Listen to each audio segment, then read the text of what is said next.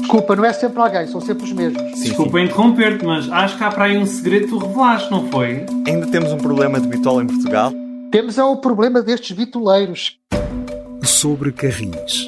Conversas de Bitola Alta com Carlos Cipriano, Diogo Ferreira Nunes e Ruben Martins.